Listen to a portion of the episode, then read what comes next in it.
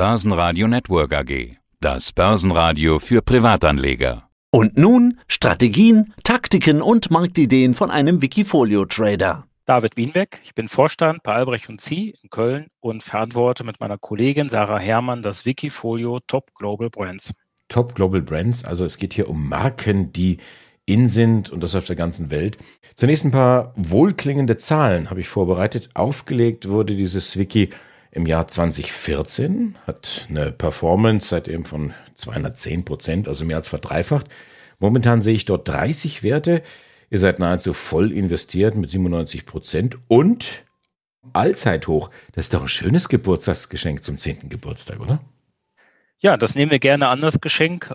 Zehn Jahre und vor allem, wenn man sich das vor Augen führt, das sind 12 Prozent per Anno. Und wenn man sich überlegt, welche Krisen es da gab in dieser Zeit, da sind wir mit den 12 Prozent selber super zufrieden und hoffen, dass die Anleger das auch sind.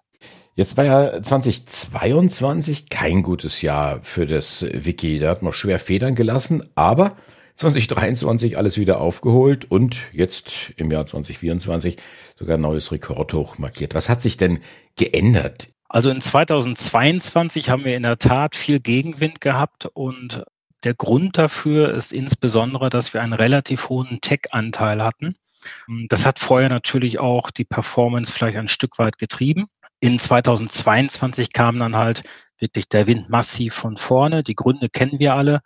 Was wir dann geändert haben in 2023, das ist, dass wir das Risikomanagement so verbessert haben, dass wir wirklich eine gesunde Branchenallokation anstreben und zudem mit der Hinzunahme der relativen Stärke wirklich, auch wenn mal ein Wert nicht läuft, diesen relativ früh im Sinne einer Depothygiene wieder aus dem Portfolio rausschmeißen. Also sprich, ein Wert, der gegen uns läuft, der wirklich nicht performt, dass wir den gar nicht zu lange mit beobachten, sondern dann recht konsequent diese Werte aus dem Depot eliminieren, weil wir wollen ja nicht nur gute Marken haben, sondern die Marken, die auch gut performen. Ist ja ganz interessant. Man denkt als Laie natürlich, also Marken, die in sind, die jeder kennt, große Namen, die müssen ja irgendwo laufen wie geschnitten Brot, aber das scheint nicht immer so zu sein. Aber die Strategie an sich bei den Top Global Brands, die geht auf, oder? Die Strategie funktioniert wunderbar.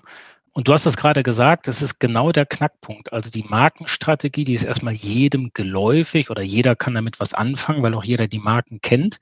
Das ist aber kein Automatismus, nur weil man eine Marke kennt, wird die auch direkt ein gutes Investment darstellen.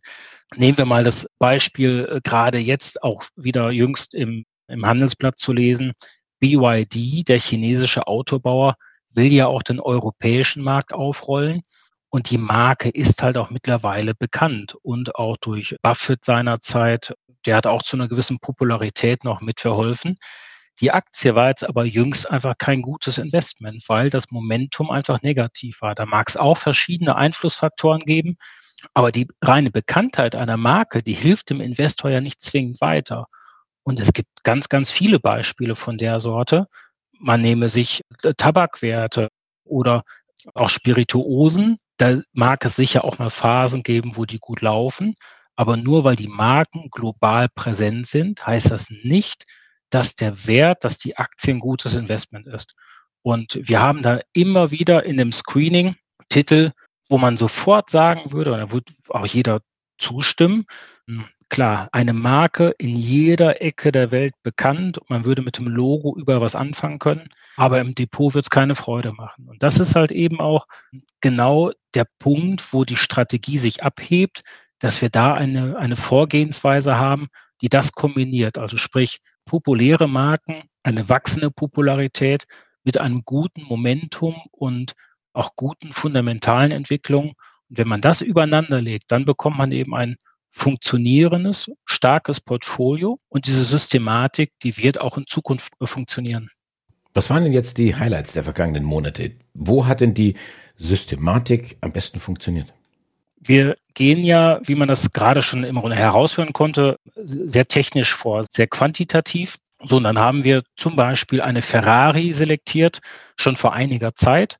Und das ist halt das Paradebeispiel, wo auch ganz viele, auch Value-Investoren sagen würden, ach, Ferrari ist eigentlich zu teuer, die Bewertung ist zu hoch. Und trotzdem muss man sagen, der Titel, der läuft. Also nicht nur, weil die Marke bekannt ist, sondern auch, weil die operative Entwicklung sehr, sehr vorzeigbar ist. Die Nachrichtenlage ist gut. Die Erwartungen des Marktes wurden auch bei den Quartalsergebnissen übertroffen. Und dann hatten wir jüngst nochmal die Nachricht, dass eben Lewis Hamilton sich auch für Ferrari entscheidet. Und selbst diese Nachricht hatte nochmal für einen Kurssprung gesorgt. Und das zeigt ja, dass, dass die Strahlkraft dieser Marke auch von niemandem Halt macht und dass solche Nachrichten wirklich auch den Kurs bewegen, wovon wir natürlich dann gerne profitiert haben. Also Ferrari, weltberühmt, weltbekannt und läuft wie geschnitten Brot. Hast du noch so einen Wert? Wir haben weiterhin zum Beispiel die Uber im Depot. Und äh, das ist ganz spannend. Uber auch da wieder. Wir haben ein extrem gutes Momentum, eine Marke, die wirklich nicht nur jetzt populär sondern die Popularität steigt. Das lässt sich schlicht und ergreifend auch messen.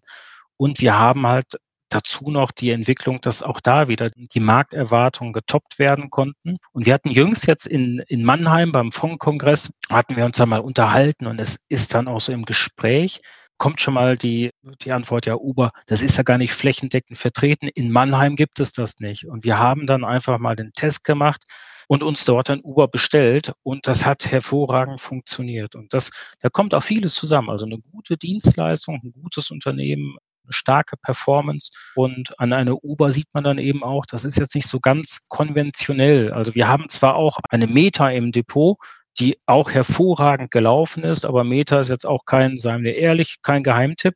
Eine Uber ist als Investment bestimmt schon ein bisschen unkonventioneller.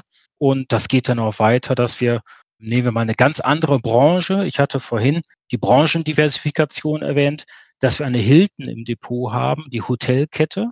Das ist auch eher unkonventionell. Man findet wenige Strategien oder Fonds, wo in Hilton investiert wird. Wir sind aber mit dem Investment sehr, sehr zufrieden. Also das waren jetzt drei Werte, wo die ganze Sache funktioniert, aber du hast ja gesagt, ja, es geht eben nicht immer auf, man muss ja genau hinschauen und wenn es eben nicht aufgeht, wenn es gegen euch läuft, dann wird er auch mal mit einem groben Besen wird er durchs Wikifolio gegangen. Ihr habt den Pepsi-Test gemacht. Mit welchem Ergebnis? Es ist äh, genauso wie du sagst, wenn wir wüssten, welcher Titel jetzt derjenige ist, der sich am besten entwickelt, dann würde man ja nur einen nehmen. Und seien wir ehrlich, das wissen wir alle nicht. Also sprich, man geht hin, man diversifiziert, wir streuen nach einer Systematik, gehen wir vor, investieren dann eben in 30 verschiedene Titel. Pepsi ist einer davon, wo wir auch im Moment sehen, Stand heute, konnten wir da noch keine Früchte ernten. Soll bedeuten, Pepsi ist im Moment der schlechteste Wert im Depot. Aber schlecht, bevor man jetzt sagt, um Himmels Willen, was ist da passiert? Der schlechteste Wert, der liegt im Moment mit 6,6 Prozent im Minus. Also auch da ist es dann so, das wird durch die anderen Werte mehr als kompensiert. Und trotzdem muss man sagen, dieses Thema Momentum, das kommt bei Pepsi einfach noch nicht zum Tragen. Und wir sind jetzt auch nicht so, dass wir dann Aktionismus verfallen, sondern das ist ein fester Rhythmus, in dem wir dann wirklich diese Depothygiene betreiben. Und wenn jetzt Pepsi nicht, sagen wir salopp, so aus dem Quark kommt und wirklich das Momentum wieder aufnimmt, dann ist es halt auch bei der nächsten Reallokation ein Titel, der das Portfolio wieder verlassen wird. Wenn du vorausschaust in deine Top Global Brands, was siehst du, was erwartest du für die nächste Zeit? Wir setzen ja nicht auf einzelne Namen, sondern darauf, dass das Thema Marke und Popularität, dass das auch in Zukunft bestehen wird. Und solange der Mensch sich in seiner Art zu leben und auch in seinem Wesen nicht so grundlegend ändert, wird auch die Systematik in Zukunft funktionieren, weil es immer wieder Marken geben wird, von denen sich Menschen angezogen fühlen, die Menschen gerne haben wollen, mit denen sich Menschen dann auch gerne schmücken, die ein gewisses Vertrauen aufgebaut haben, dass der Entscheider nachher, sei es dann der Kunde oder das können ja auch Entscheidungen sein, die auf Unternehmensebene stattfinden. Also sind ja nicht nur Konsummarken, sondern eine SAP ist auch im Bestand, wo jetzt zum Beispiel ein Entscheider auf Unternehmensebene sich dann doch eher für die bekannte Marke entscheidet. Und genau an diesem Punkt, wo man sich für A oder B entscheidet und dann die Marke und die Strahlkraft einer Marke diese Entscheidung beeinflusst, diesen Effekt, da sind wir fest von überzeugt, den wird es auch in Zukunft geben. Und deswegen sind wir auch davon überzeugt, dass der Ansatz in Zukunft funktionieren wird und uns ermöglicht, eine gute Rendite zu erwirtschaften. Und das hat die letzten zehn Jahre gut funktioniert. Und da denken wir, können wir mit belegen, das hört sich nicht nur gut an, sondern es funktioniert eben auch. Ferrari läuft, Uber läuft, Hilton läuft. Und jetzt stellt man sich natürlich als Laie die Frage, was passiert, wenn der Uber-Fahrer mit einem Ferrari kommt und du ins Hilton Hotel fährst? David Bienbeck und das Wikifolio Top Global Brands Marken, die in sind, auch fürs Depot. Danke fürs Interview. Ich danke auch. Mehr Trading-Ideen finden Sie im Blog unter wikifolio.com und in der Börsenradio Mediathek. Börsenradio Network AG.